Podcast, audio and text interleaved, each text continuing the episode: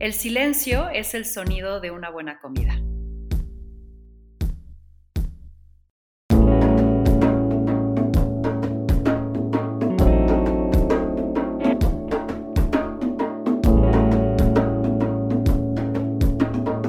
Esto es Más cabrona que bonita. Hoy quiero descubrir a un personaje que solo conozco a través de su cocina, a la que no la define un solo estilo cada uno de sus conceptos es distinto, pareciera que comienza siempre así, desde cero. Intuyo que le agrada sorprender inclusive a ella misma. Plasmar en cada nuevo concepto un viaje, una vivencia, un nuevo sabor que quiere compartir. La motiva, supongo, ser un vehículo para que los demás puedan compartir. Porque de eso se trata, de fomentar esos momentos, ser testigo y cómplice, porque todo pasa alrededor de una mesa. Josefina, mucho gusto y bienvenida. Qué lindo tenerte aquí. Ay, gracias. Amé, o sea, no, bueno, me siento la muy, muy. Me encantó tu introducción, o sea, me atinaste, me atinaste. No, mil gracias a ti por, por invitarme, este, por este rato, por esta plática que estoy segura que va a estar deliciosa. Ay, gracias, Josefina. Oye, a ver, un poco hablando de ti, estudiaste hotelería, después cursos culinarios en los que mencionas eh, que era el Harvard de la cocina en Nueva York para que en ese entonces pudiera sonar seria ante tu papá y que te dejara estudiar en lo que en ese momento era esta carrera eh, que no era ni siquiera considerada carrera, ¿no? Para algunos de cocinar. Has estudiado sobre la cocina india de Medio Oriente y Asia, has viajado y te has inspirado de lugares como Nepal, Malí, Burkina Faso, Vietnam, has liderado cocinas de comida francesa, pescados y mariscos, asiática, árabe. Actualmente podemos probar tu sazón en los restaurantes Sésame, Paprika y Supra. Josefina, Muchas cosas, muchas cosas, muchas vivencias. Pues la verdad, sí, fíjate, sí, la verdad, muchas. Y, y raro porque, porque creo que, que nunca planeadas, o sea, como que yo cuando volteo atrás así en mi vida, como que me he ido dejando llevar por lo que me va pasando. Creo que tuve una, una de estas experiencias eh, en las que ahora sí que te adaptas o te, o, te acoplas o te acochingas, ¿no? Más o menos. Eh, y es justo de cuando, de cuando iba a estudiar, ¿no? Yo estaba, ya sabes, en prepa como todo mundo que no sabes ni qué quieres hacer y andaba entre medicina, que me aventé el propedéutico de medicina en la náhuac, este, completito. Y el día que dije, se me puede morir un paciente y me voy a sentar a llorar yo con sus familiares, decidí que no era lo mío. Este, andaba con derecho, pero pues fui a la UP y entonces que el cupo para mujeres estaba limitado, ya sabes, y dije, bueno, ¿qué clase de, o sea, qué retrógradas que tengan un cupo para mujeres, ¿no? Deberíamos de tener pues a los mejores y yo tenía disque pase directo, entonces no. Y literal, el tema de cocina, este, pues no existía, había digo, Letty Gordon, que en esos momentos apenas empezaba, entonces era como para pues el de mientras me caso, ¿no? Para las amas de casa, hacer el lomo a la mostaza y este, el y lo que sea. Entonces estudié, sí, literal, en la, este, en la Ibero, Administración Hotelera, y terminé, y yo me había querido ir a estudiar fuera acabando prepa, y mi papá me había dicho que, este, me dijo, a ver, no, acabas prepa, carrera, y acabando la carrera lo que quieras. Entonces yo tenía en mente irme un año no este, a estudiar cocina, no sé, Europa o algo. Y en eso, ya sabes, tenía el novio de la vida y entonces me propone matrimonio y entonces ya sabes que estás en la mensa a los 23 años y dije, sí, claro, ¿no? Me voy a casar. Y mi papá, muy listo, me dijo, vete aunque sea unos meses a estudiar, digo, para que no te quedes, ¿no? Con el gusano. Y me fui. Y este, y ya, pero yo me fui habiendo comprado tela de vestido de novia, tenía apartado todo para la boda, yo regresaba en mayo, me casaba, ya sabes, todo, todo, como todo el guion de mi película, de mi vida, estaba saliendo perfecto y todo. Y de repente es cuando entró Salinas de Gortari, que mete al, bote a, a un cazabolsero que era pues muy este, prominente en esa época y pues ya sabes cómo son las cosas en este país, se lleva de, de arrasada pues, a quienes fueran con tal de, que pudieran tener a este pobre hombre en el bote, este, embarraron a mil gentes y entre ellas a este pobre chavo, que era mi novio, que tendría 25 años y que ni voz ni voto, pero bueno. Y entonces ahí me encuentro en este tema de que de repente la vida me cambió de un día para otro, o sea, de el cuate se tiene que fugar de México, este, yo, ya sabes, a, dos meses o tres de mi boda, ¿no? De todo el, kit este que, que, además, este, pues digo, en esa época yo tengo 54, o sea que imagínate, hace 30 años era así como... Y, este, y de repente, pues de repente se pospusimos la boda y bueno, se dieron ya una serie de circunstancias en donde terminé, pues que, ¿qué crees? Que ya no, porque entonces él estuvo fuera y ahí es donde yo me voy, me voy a Europa con una amiga siete meses y empiezo a tomar clases de cocina hindú, pero aparte increíble porque era, con, era en una de estas como community colleges, entonces era con con amas de casa, o sea, con la típica señora de la India, y me empiezo a descubrir y de repente digo, no, o sea, no, no, no, o sea, casarme tal vez sí un día, pero ahorita como que de repente me di cuenta que el mundo tenía, ya sabes, la vida tenía todo esto que ofrecer y yo me lo quería comer todo de dos mordidas. Oye, Josefina, te quiero interrumpir. No, dime, dime. Porque tengo muchas preguntas para ti. Y justo quiero comenzar con una ronda de preguntas de respuestas rápidas, porque tú te empezaste a descubrir ahí que llegas a Europa, que llegas a este lugar, a este mundo que se te abre. Yo quiero abrir ese mundo ahorita, para quienes nos escucharán también y para mí. Entonces, lo primero que te venga a la mente de respuesta rápida a mis preguntas, ¿te parece bien? Y así entramos en calorcito y te vamos conociendo aún más. Va, Venga. Josefina, ¿qué te quita el sueño? este, el, no tener pasión por la vida. La palabra que más usas. Eh, pon tú. ¿Y el pensamiento que más te visita? Em, híjole, la... Mm, pues ahorita creo que la gratitud. Hmm. ¿Soledad o compañía? Eh, yo pues, soledad. Un buen consejo que te han dado. Eh, predica con el ejemplo. El peor defecto del ser humano. Mm, la envidia. ¿Qué sería eso que podrías comer diario sin cansarte?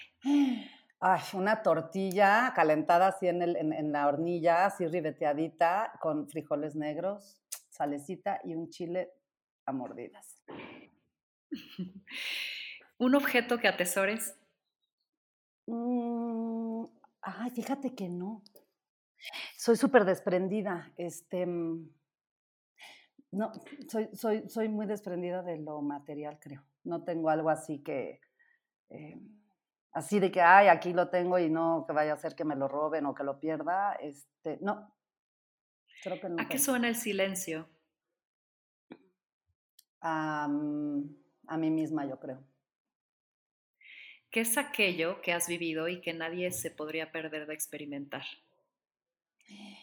Ay, este, híjole, la, la aventura de, de, viajar en esas épocas en donde no tenías este celular, ni WhatsApp, ni nada, y entonces literal estabas, ¿sabes? Como en un país en donde pues así, no, no había de que ni, es más, ni internet, yo cuando fui a Nepal no había ni internet, entonces es sí estar como en un mundo totalmente separado de, pues de tu realidad, ¿no? ¿Cuál es para ti la ironía más grande?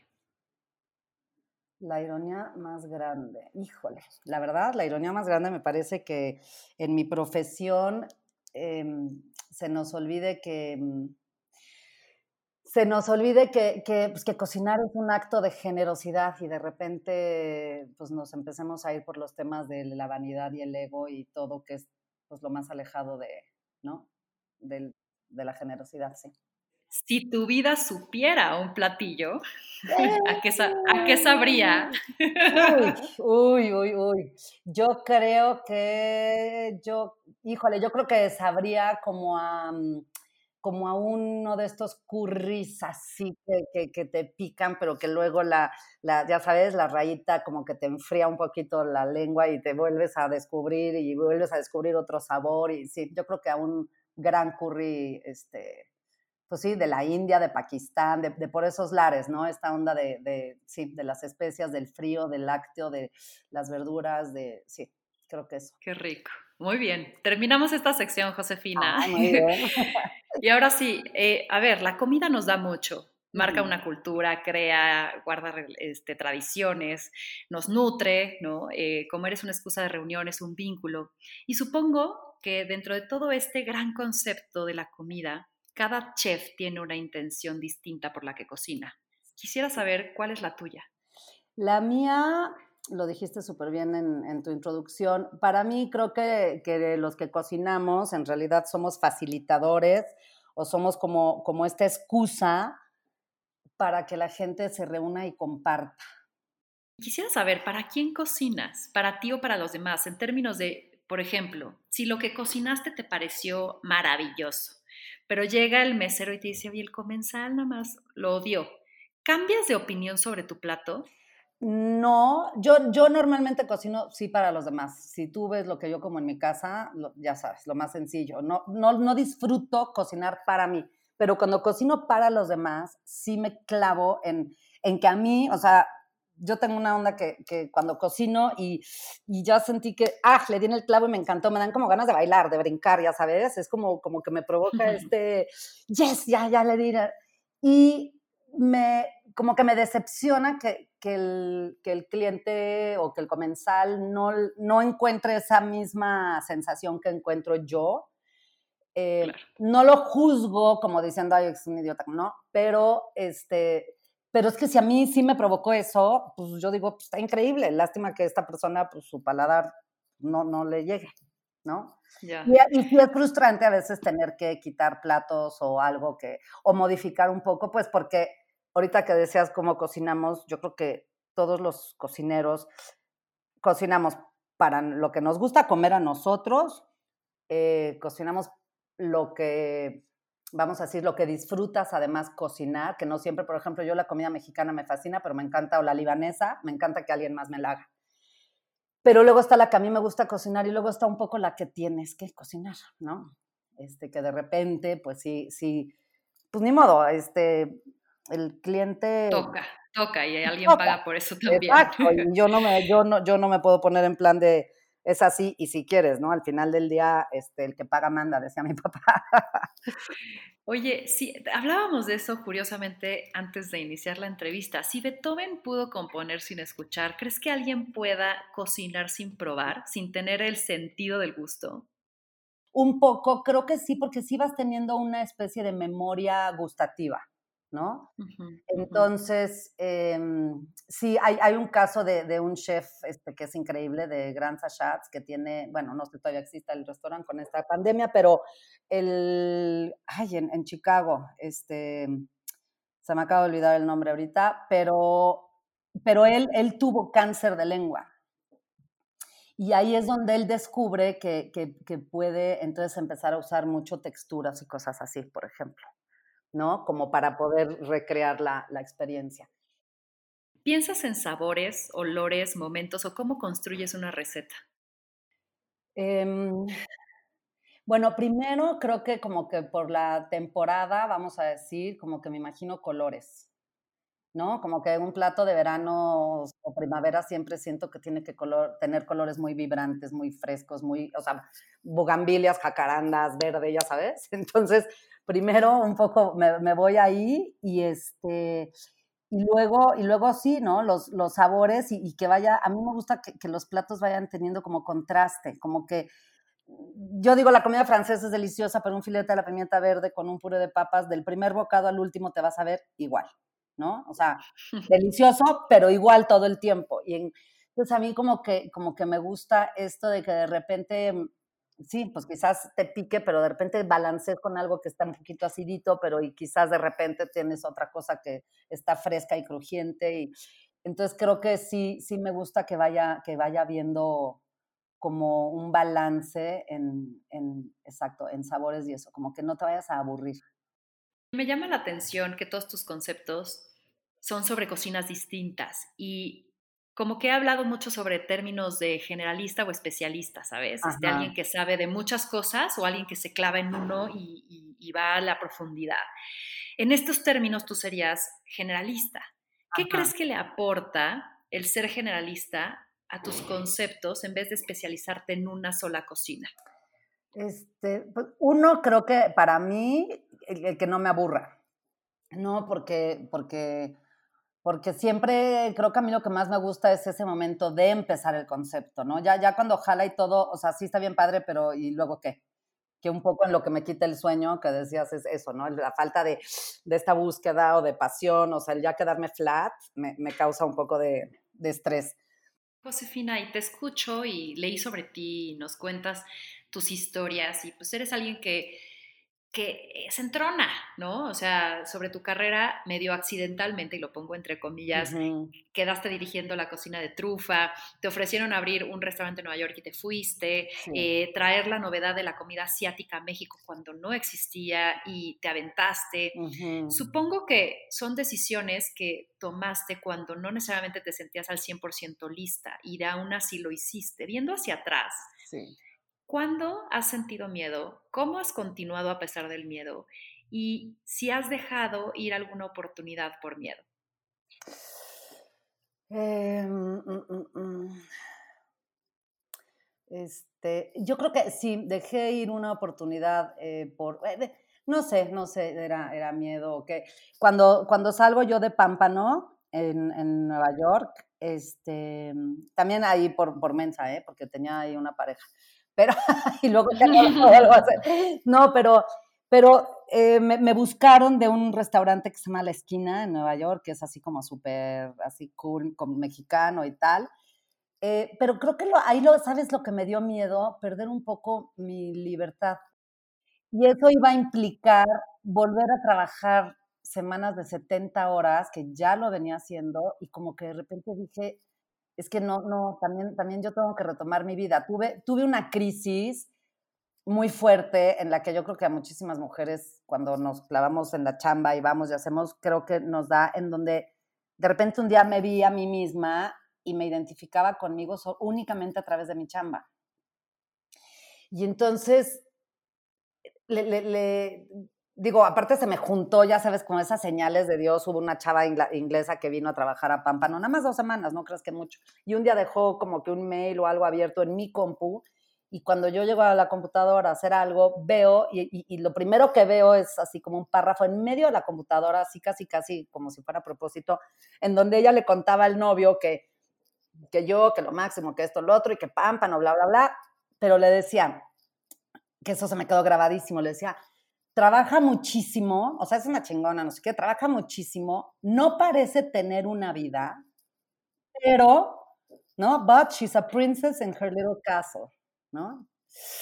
¡Pum! ¡Pum! Así, así, sentí una puñalada en la panza que dije, no, claro, claro, porque entonces yo estaba en mi zona de confort, que era el restaurante en donde yo sé perfecto, sabes, todos mis roles, en donde pues además eres pues la reina, porque, porque al final hay la chef, no sé qué, o sea, yo ahí eh, era mi zona de confort, pero saliendo del restaurante, ups, ¿qué onda, no? ¿Qué onda conmigo? ¿Qué quiero? ¿Qué no? O sea, ¿Y qué, ¿Y qué hiciste a partir de ahí? ¿Qué cambiaste? Ahí cambié que, mm, no, pues que renuncié renuncié y me tomé un año que fue durísimo, durísimo, porque mm, por eso te digo que creo que esto de, no tener pasión me, apanica, porque ese año algo así me pasó, o sea, renuncié y yo jamás calculé eh, em, el impacto que iba a ser, que yo venía de, no sé, de, de, 15 años de estar a full, ya sabes, haciendo, trabajando, te digo, yo sacaba energía no sé de dónde, 70 horas a la semana, esto, lo otro,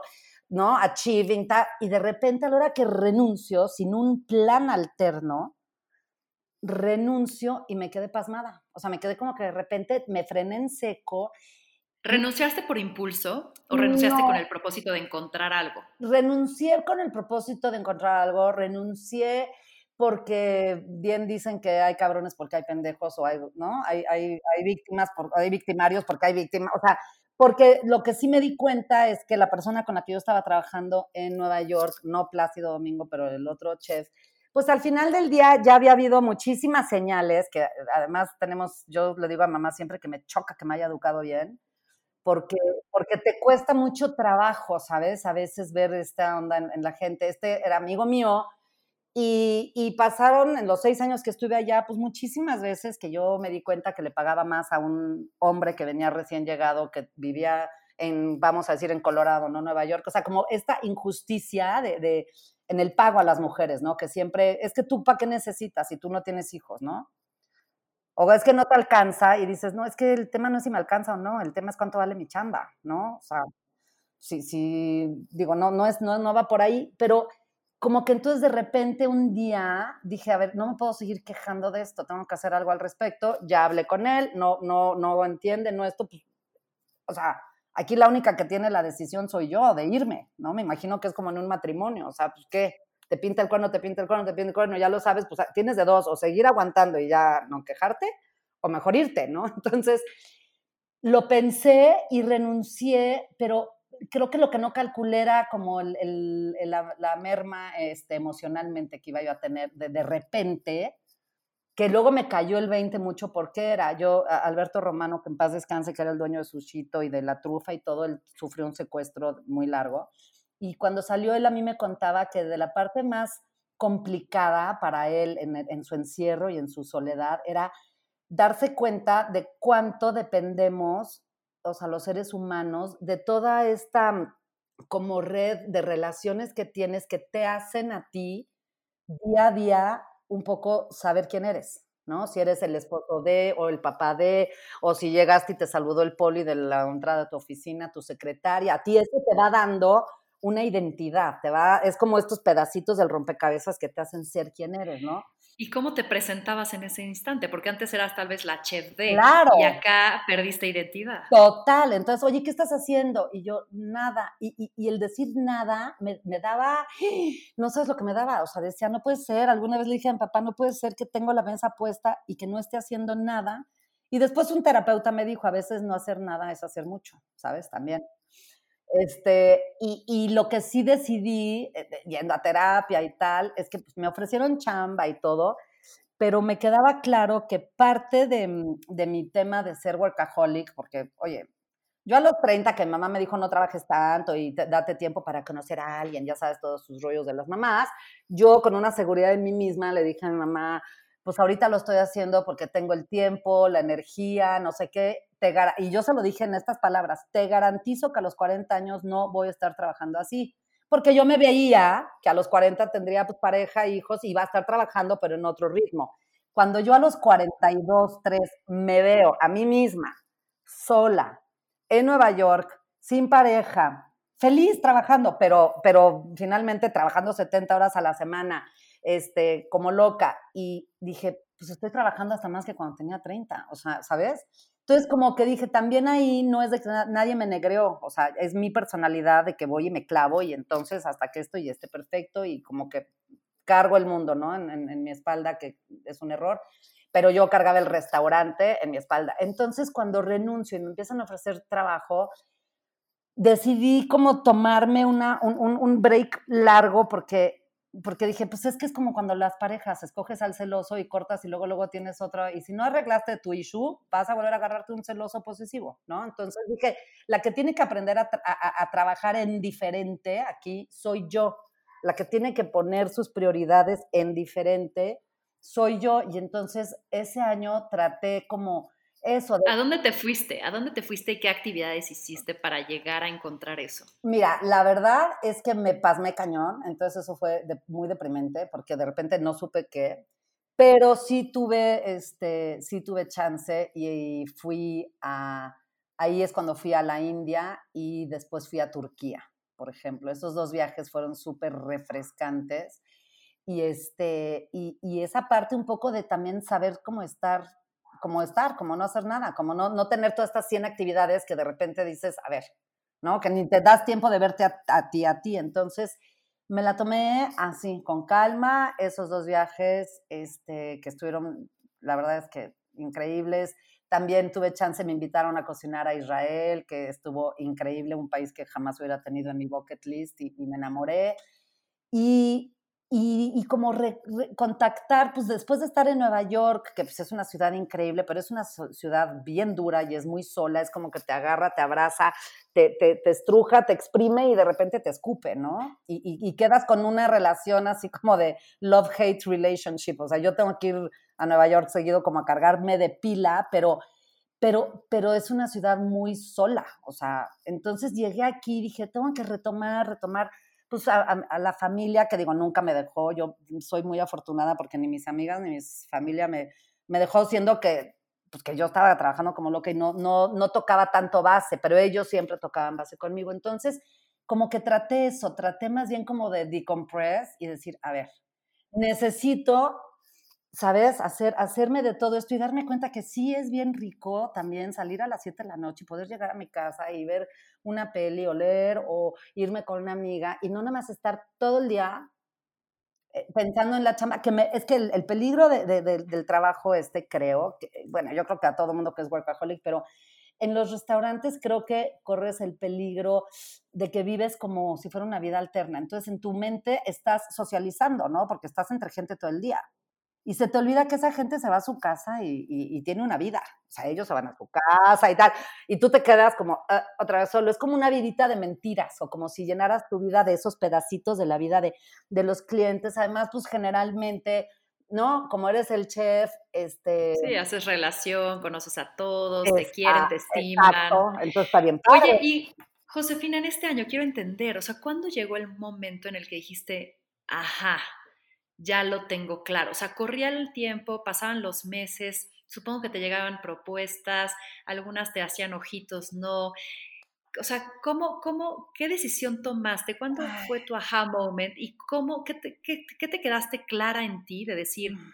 no me vuelve a pasar? Tengo esto, eh, estos pilares nuevamente o estos límites nuevos que aprendí, no me vuelve a pasar.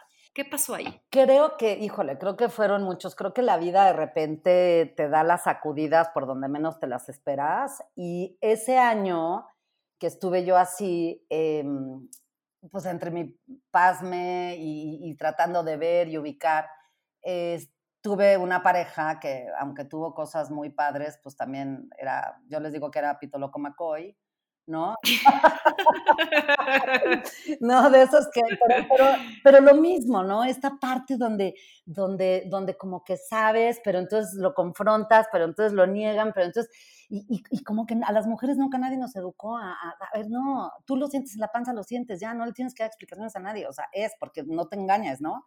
Pero bueno, la vida me pone en la situación en donde, imagínate tú, en donde se le marca el teléfono y lo oigo, pues no necesariamente en una conversación, ¿no? Mm. Así. así. No, no, tal cual, tal cual. Y yo, bueno, hola, y no, directo llegó a lo que iba. Hola, ¿cómo estás? Y a lo que iba, ¿no? Era un threesome virtual. Ajá, ajá. Y yo, una vez más, no sabiendo qué hacer, porque nadie, o sea, yo sí no tengo hijos, pero si tuviera hijas, te juro que les, les, les voy a, o sea, necesitas saber, es que estas cosas sí pasan, sí pasan, y no sabes qué hacer, y no sabes cómo actuar, y no sé cómo reaccionar. Yo me quedé, la verdad es que sí me quedé escuchando. Un amigo me decía, ay, qué morbosa. Le dije, no, no era por morbo. Me quedé escuchando como para que hasta la última célula de mi cuerpo lo entendiera, ¿sabes? Porque porque lo que sí es que el tipo de personas así son súper manipuladores, ¿no? Y entonces no, y te la niegan y casi al rato hasta se la crees que no era él y que es que le prestó el teléfono a no sé quién, ¿no? Entonces dije, yo tengo que escuchar esto hasta que me duela, aunque, aunque me duela en el alma, pero porque es lo que es. Y además, pues un poquito, ahí sí, como me fui reconociendo en todos esos momentos donde yo había tenido la sensación de que algo así estaba pasando y como que como que a decir, no, a ver si tenía yo razón, no estaba loca, ya sabes. Y entonces, claro, creo que me pasmé al grado de que lloré como a los cuatro días, ¿no? Y ahí dije, a ver, no, no, no, espera, yo aquí no me puedo quedar entonces, porque inconscientemente yo creo que parte de mi identidad de ese año, pues yo me estaba deteniendo de este personaje, ¿no? O sea, no tenía chamba, no tenía nada, pero bueno, pero, pero soy la novia de o algo, no sé, ¿no? Porque si no, estás así.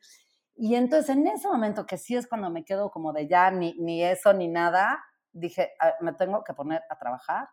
Y eso es lo que me gusta, eso es lo que a mí me llena y, y, y, lo voy a hacer. Y entonces fue cuando, cuando entré con Dumas Gourmet, ahí en Polanco, que ahora se llama Marché Dumas, que era como un espacio contenido en el sentido de que como era tienda, cerrábamos a las 8 de la noche. Entonces, era, eh, ah, me obligaba a tener una vida de gente más o menos normal, ¿no? De decir, ok, a las 8 ya cerré, ya me puedo ir al cine, ya me puedo ir a ver una amiga o simplemente me puedo ir a cenar eh, X, ¿no?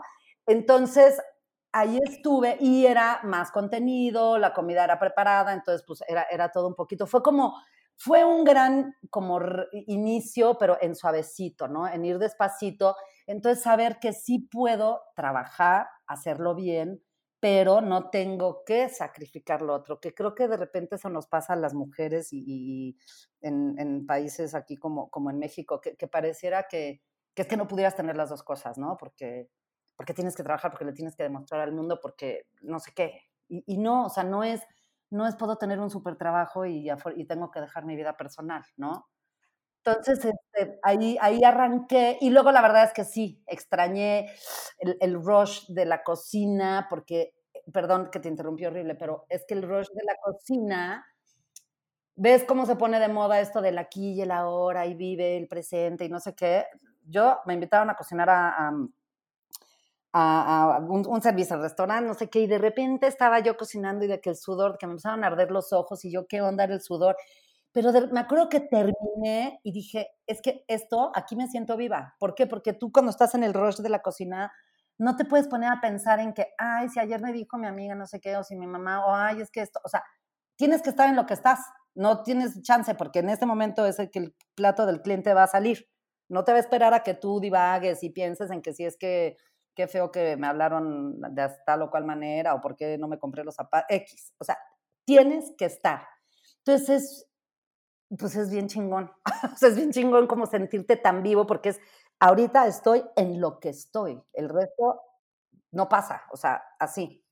pero, pero hubo un antes y un después, o sea, ese, ese año fue para más bien relajarte, descansar, recargar pilas o para re, no sé, redefinir tu visión. O sea, sí hubo un antes y un después de Josefina, después de ese tiempo. Sí, sí, sí. O sea, uno como como redefinir esta parte de, cómo trabajar, de cómo, cómo no me puedo volver a dejar ir solamente, o sea, es que mi, mi, amante era mi chamba, ¿me entiendes? O sea, no puede ser, o sea, ahí sí como decir, no puede ser, o sea, mi novio, mi amante, mi familia, mi todo era mi chamba. Entonces, como que sí aprendí a trabajar diferente, o sea, aprendí, ¿sabes? También a, qué creo, a soltar un poco, a darme permiso, como que no sé si, si en este tema de, pues de probar, ¿no? Que yo creo que pues también muchas veces el, el, drive que tenemos cuando somos así es que pues queremos probarle o a nosotros o a alguien o, al papá o al no sé a quién, pero como que es esta parte, ¿no? De yo sí puedo y sí lo puedo hacer bien y ta, ta. Entonces, como que de repente me relajé de, a ver, tampoco le tengo que probar nada a nadie.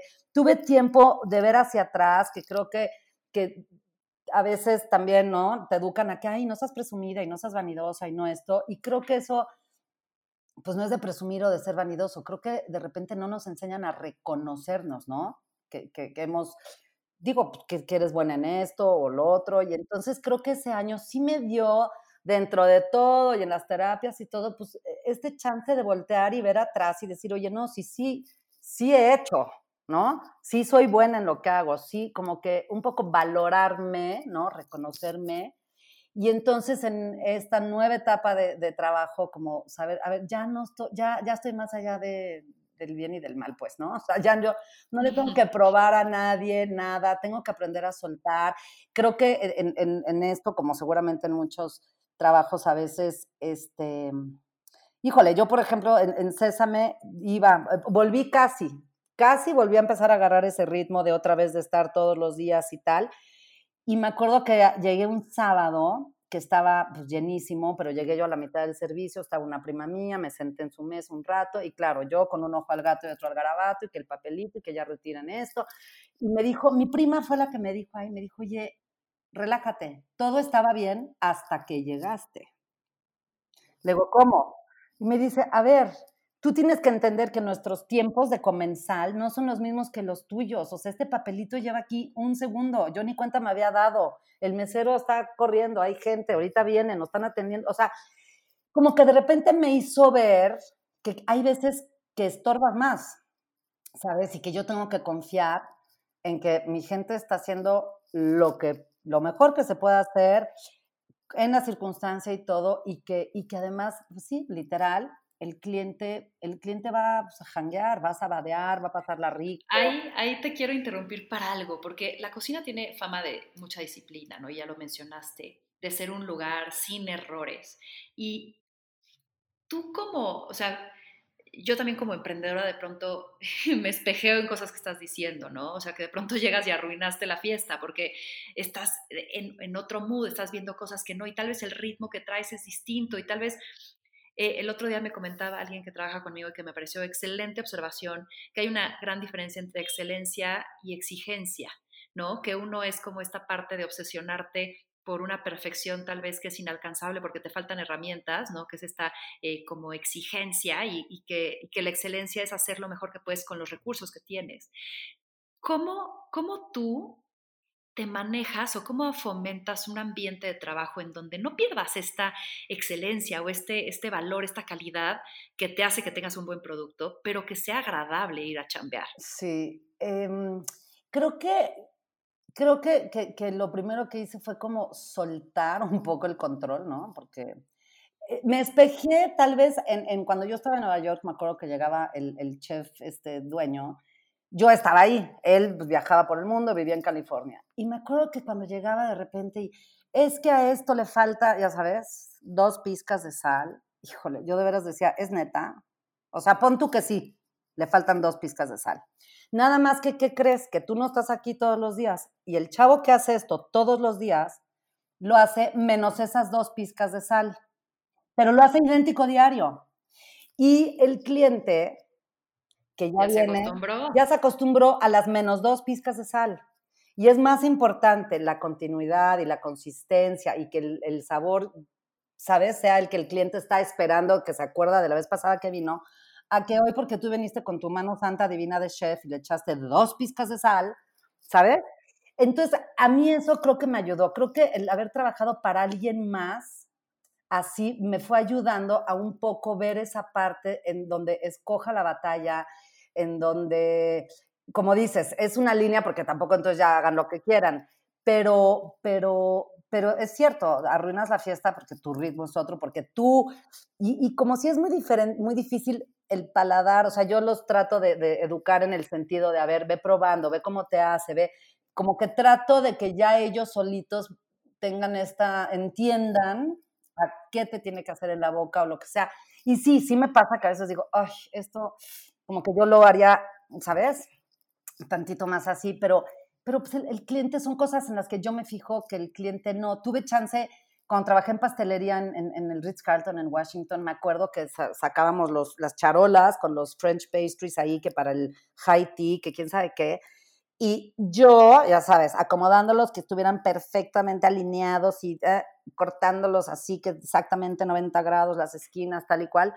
Y el chef, que era un francés, me dijo un día, Josefina, está bien, me dijo, pero tú, lo que tú tienes que entender es que este medio milímetro que está chueca esta línea, el cliente allá afuera viene, viene a pasarla con no sé qué, en el espacio, el lugar, ven la charolita con estas cositas muy lindas, muy ricas y se les hace, lo, o sea, ellos no están percibiendo esto, entonces no te desgastes en esto, pero encontrar ese balance, como dices tú, dónde, hasta dónde suelto, sí creo que es, este, es, es difícil, pero también creo que en, de mi parte seguramente tomó un acto de, mm, ahora sí que de, reflexión y de, pues de dejar de ser, no sé si sea soberbia o arrogante, de pensar que solo si yo estaba ahí, las cosas iban a salir perfectas, ¿no? Y ese día que mi prima como que me lo dijo así, me dijo, a ver, el mesero ya lo pusiste nervioso, estaba perfecto, ¿sabe? porque yo ya estaba de que, oye, ve a tal mesa, ya sabes. De repente dije, pues voy a hacer el experimento, ¿no? Y empecé a dejar de ir el sábado y el domingo. Y de repente me doy cuenta que digo, ¿por qué no lo hice antes? ¿No? Porque, porque además tienes que poder confiar, o sea, la gente te quiere probar, cuando yo creo que cuando tienes un buen equipo de trabajo también, tu equipo está ansioso de de, de veras de probarte que, güey, sí puedo, o sea, tranquila, ¿sabes? Este, confía, ¿no? Y hasta mejor resultado te dan porque estás confiando, entonces sienten más esa responsabilidad. Entonces yo de verdad, ¿eh? yo sábado y domingo no me paro. Y si me paro es porque voy a saludar a alguien, pero ya ni me meto. Confío en que están haciendo, como dijiste ahorita en, esto de la, de la excelencia, o sea, están haciendo lo mejor que pueden en la circunstancia que tienen, esté tan lleno como esté el lugar o no. Y ya, y, y sí, y como que dije, híjole, ¿cómo? ¿Por qué me tardé tanto en darme cuenta? ¿No? Oye, y ahorita que otra lección que nos trae la vida y otro frenón que tal vez no pedíamos o sí y llegó, que es la pandemia, te pega muy cañón en el giro en el que estás. ¿Cómo, cómo, cómo lo estás viviendo? ¿Cómo te renovaste? ¿Qué has aprendido? Cuéntame un poquito de ti durante la pandemia y, el antes y el después, tal vez, o digo, después de, estos meses, ¿no? ¿no? Porque ya ya ha pasado. No, exacto. Este, híjole, pues sí, sí, sí, sí, como que una de estas cosas que, como dices, nos agarraron sin, o sea, súper desprevenidos, donde creo que, creo que si en marzo nos hubieran dicho que íbamos a llegar a diciembre en esta situación, no lo hubiéramos creído entonces, mira, yo la verdad es que por eso te decía, lo primero que me viene a la mente es gratitud, porque de verdad creo que, híjole, tengo, mi casero se portó increíble, ¿no? Este, empezó todo esto y, mi socio y yo pues dijimos, bueno, a ver, no vamos a correr a nadie, no estábamos en condiciones tampoco así de, uff, pero estábamos acabando de pagar un crédito, este, ya sabes. Y, pero dijimos, no vamos a correr a nadie porque es el, peor momento, o sea, la gente no la podemos dejar sin chamba ahorita. Entonces, em, los dejamos, los, nos, quedamos con toda la plantilla, solo hicimos un poco de modificaciones en los sueldos para poderles, pues, pagar, nosotros pensábamos que hasta mayo, ¿no? Y modificamos eh, los sueldos, empecé a hacer servicio a domicilio, que nunca habíamos hecho no por, por no querer o porque el, lugar, la, cocina no se preste, pero mi cocina es tan chiquita que, que, nunca me quise arriesgar a que entonces un sábado, que es cuando más te piden a domicilio, o un viernes, que también es cuando más gente tenemos, por estar atendiendo el domicilio, podría desatender a, los clientes que llegan al restaurante o por atender a, estos, pues hacer un, mal servicio, ¿no? Pero entonces en, en la pandemia dijimos, bueno, vamos a estar cerrados, lo podemos hacer. Duré dos semanas, estaba bien y, me entró un conflicto como interno de decir, a ver, se supone que le estamos pidiendo a la gente que se quede en su casa, ¿no? Eh, tristemente en, nuestro México, así como dice el inquilino de Palacio Nacional, que él conoce cada rincón y al pueblo bueno y todo, pues yo creo que no lo conoce bien porque este pueblo bueno que tenemos, pues es un pueblo muy incrédulo y muy ignorante, ¿no? En donde en donde una situación como esta, pues tú y yo entendemos y nos ponemos el cubrebocas y, punto. ¿Por qué? Porque ya lo leímos en una noticia o en otra, lo diga López Gatelo, no. La gente, por ejemplo, por lo menos que trabaja en cocina, pues como que, ay, ¿a poco crees que es cierto, chef? No, es que ya sabes. Entonces, como que mi socio y yo dijimos, ¿sabes qué? Es que yo no, yo no quiero cargar en mi conciencia que de repente uno de mis chavos, pues me diga que se contagió y que contagió a la abuelita que vive en su casa y se murió, ¿sabes? Entonces, por, por, pues sí, sí podemos vender y sí nos puede ayudar a, pagar, no sé, sueldos y todo. Le dije, pero para mí vale más mi paz, este, ¿sabes? Este, mental y emocional y todo. Y si yo a los chavos les digo, cuídense, que lo veías, entonces cuídate, no salgas, pero sí ven a trabajar, ¿no? Entonces, pues esa gente llega a su casa y dice, ¿y por qué no me voy a salir a echar unas chelas a la esquina con mis cuates, ¿no? Si ya agarré el transporte público para ir a trabajar, entonces, como que no, y luego a otros, pues a los que viven de propinas, pues les iba a salir más caro, ¿no? Entonces, fue una decisión bien difícil porque todo el mundo era de, no, es que quédate con el domicilio porque algo te entra de lana. Le digo, sí, pero también el riesgo al que pongo a mi gente me parece alto y, este, y pues decidimos cerrar. Esto fue cuando... Esto eh, fue en, pues, abril, en marzo, ajá. Exacto. Yo ya para abril ya habíamos ya ni servicio a domicilio. Pero ¿y qué va a pasar con tu negocio, o sea, porque al final del día no puedes soportar, cual, o sea, todos los negocios no van a poder soportar años así. O sea, ¿cuál es tu, tu, decisión de volver? ¿Cuándo? Mira, nosotros tu visión? volvimos, a, o sea, abrimos, cuando todos abrieron en julio, nosotros no abrimos porque, porque yo sentí que ni era el momento, estábamos en, en el pico este eterno que seguimos, pero estábamos en eso y un poco pues para ver qué tanto valía la pena, ¿no? Porque a veces te sale más caro, ¿no? Abrir y, y, lo haces por ego, porque ni modo que digan que estoy cerrada, pues no, pero igual me va a salir más caro. Entonces abrimos hasta agosto nosotros y empezamos solamente con cuatro días, de jueves a domingo, porque tampoco es como que la gente salió a ríos así loca a, a comer a los lugares.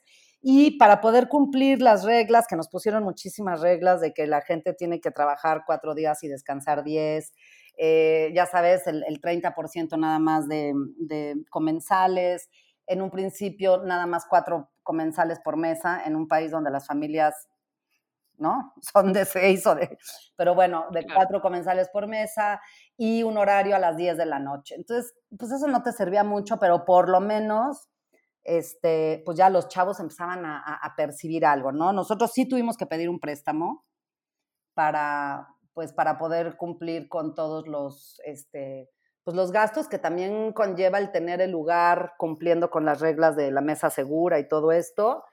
Y para, pues sí, y para arrancar con los proveedores. Josefina, ya tenemos que ir cerrando porque se nos ha ido el tiempo, pero pues ya nos vamos a tener para, que algo, ¿eh? Ya sé, ya lo sé pronto. pero justo para ir cerrando, toda decisión tiene un costo de oportunidad. Sí. ¿Qué has tenido que pagar por hoy estar aquí? por ser la mujer que hoy eres, por haber tomado las decisiones que tienes que te llevó acá? O sea, ¿qué tuviste que tal vez dejar?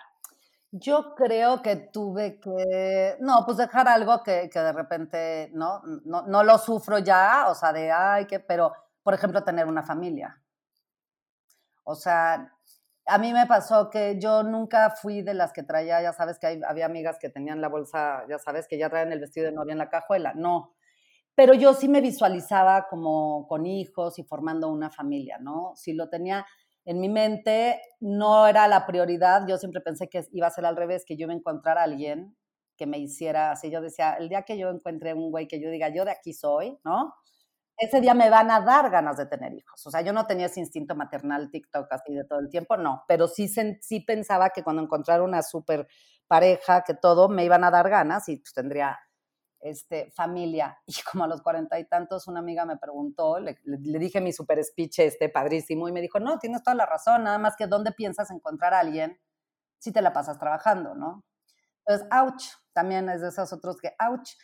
Y creo que eso, no lo, no lo, te digo, no lo sufro y lo padezco, pero creo que eso me hubiera, sí me hubiera gustado, me encantan los niños, tengo 17 sobrinos, entonces me desquito ahí, eh, pero creo que sí, creo que esa parte, ¿no? Eh, que por otro lado, pues también está padre porque yo me veo con mis amigas y como yo no me he casado y no tengo los hijos, siento que soy como más atemporal, ¿sabes? Como que mi actitud ante la vida, este, pues no es de una señora, me imagino, de 54 años, ¿sabes? Este, porque, porque no tengo ese, esa onda de los hijos que me imagino que es lo que te va espejeando de, de, pues digo, de que te vas haciendo mayor. Entonces, creo que, creo que eso, este, Pero, pues sí, no, nada más.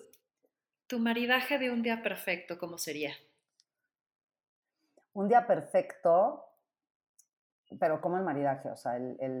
o sea, este, ¿qué, ¿qué, elementos tiene que haber y combinar en un día para que tú digas, lo voy a disfrutar, cabrón? Ay, bueno, uno, que, que, no esté nublado. O sea, me encanta, no me importa si hace frío, pero me encanta el cielo azul y el sol, eso sí que esté así, que, que vibren así los, los árboles y todo, eso me encanta. El, ay, levantarme y poderme disfrutar mi cafecito, o sea, darme ese ratito, ¿sabes? En la mañana, como de, de mí, conmigo, de ver mis cosas a mi tiempo.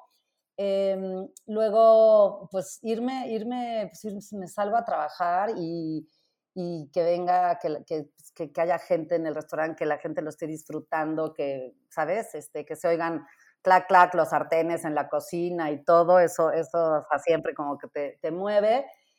Y, y, sí, o sea, ¿no? Como, como ver que, que, que, pudimos, que we delivered, ¿no? Que la gente se fue, que se fue contenta, tal, me encanta, digo, si pudiera en el mismo día también este, conectar con alguno, es que mis sobrinos como que me reviven muchísimo, entonces me encanta platicar este, con ellos, alguno, echarme alguna platiquita con, con alguno de ellos em, o ellas, lo que sea. Eh, ay, nada, y llegar, sí, sí me gusta como también llegar a mi casa y si está mi pareja, pues poder cocinar y, me encanta cocinar acompañada también. Em, y ya, ¿no? Y sentarte y disfrutártelo y tener una plática así rica. E, eso es, lo que, eso es lo que va a ser nuestro siguiente encuentro. Me voy a meter a tu cocina. Ah, qué padre.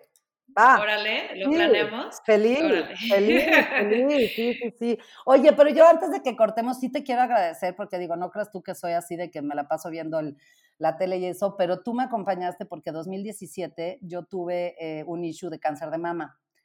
Y, este, y se me complicó ahí ya después de la cirugía y tal, y entonces sí me fui a casa de mamá a recuperar. Y entonces, pues sí, ahí en mi recuperación de del esto y en lo que podía empezar mis radiaciones y, tal, andaban, este, pues no sé si fue cuando estrenaron o no, pero me acuerdo que, este, pues que ahí me entretenía muchísimo. Ay, qué bueno. No, de verdad, ¿eh? Sí, sí, sí, sí. Oye, y ya por último, si pudieras dar un consejo a alguien de 36 años como yo sobre lo que has vivido, ¿qué sería? Em, ay, pues que no le tengas, este, yo creo que que no le tengas miedo a nada, pero también que cuando lo hagas no te, no te compares con alguien más, compárate contigo misma y con con tus habilidades y con, ¿sabes? Y, con lo que tú puedes sin estar viendo que, ay, es que el de enfrente y que, y que nada, pues que, que fracasar, o sea, es que no es fracaso, de todo vas a aprender, de, ¿no? Este, pues de, lo que sea, hasta, hasta lo que parece malo en ese momento, como dicen, ahora sí que qué horror, como dicen las mamás, no hay mal que por bien no venga, y eso es, eso es cierto. Y, y, eso, yo creo que el no perder nunca. ¿De qué hablas, Josefina? No, muchas gracias. Gracias, gracias, gracias por estar aquí. Y de repente tu barco, tu barco, pues, tu barco no tiene tanto una sonrisa en la boca y escuchándote. Este, eh, y, nada, y pues, pues termino con esta frase, si ¿no? eres tú, yo que, frase que define a los restaurantes galardonados que dice merece el viaje. Exacto, no, y creo que eso es lo que tenemos que quedarnos, ¿no? Que haya merecido el viaje. Así que bueno, gracias y esto fue más cabrona que bonita. Ay, no, mil gracias.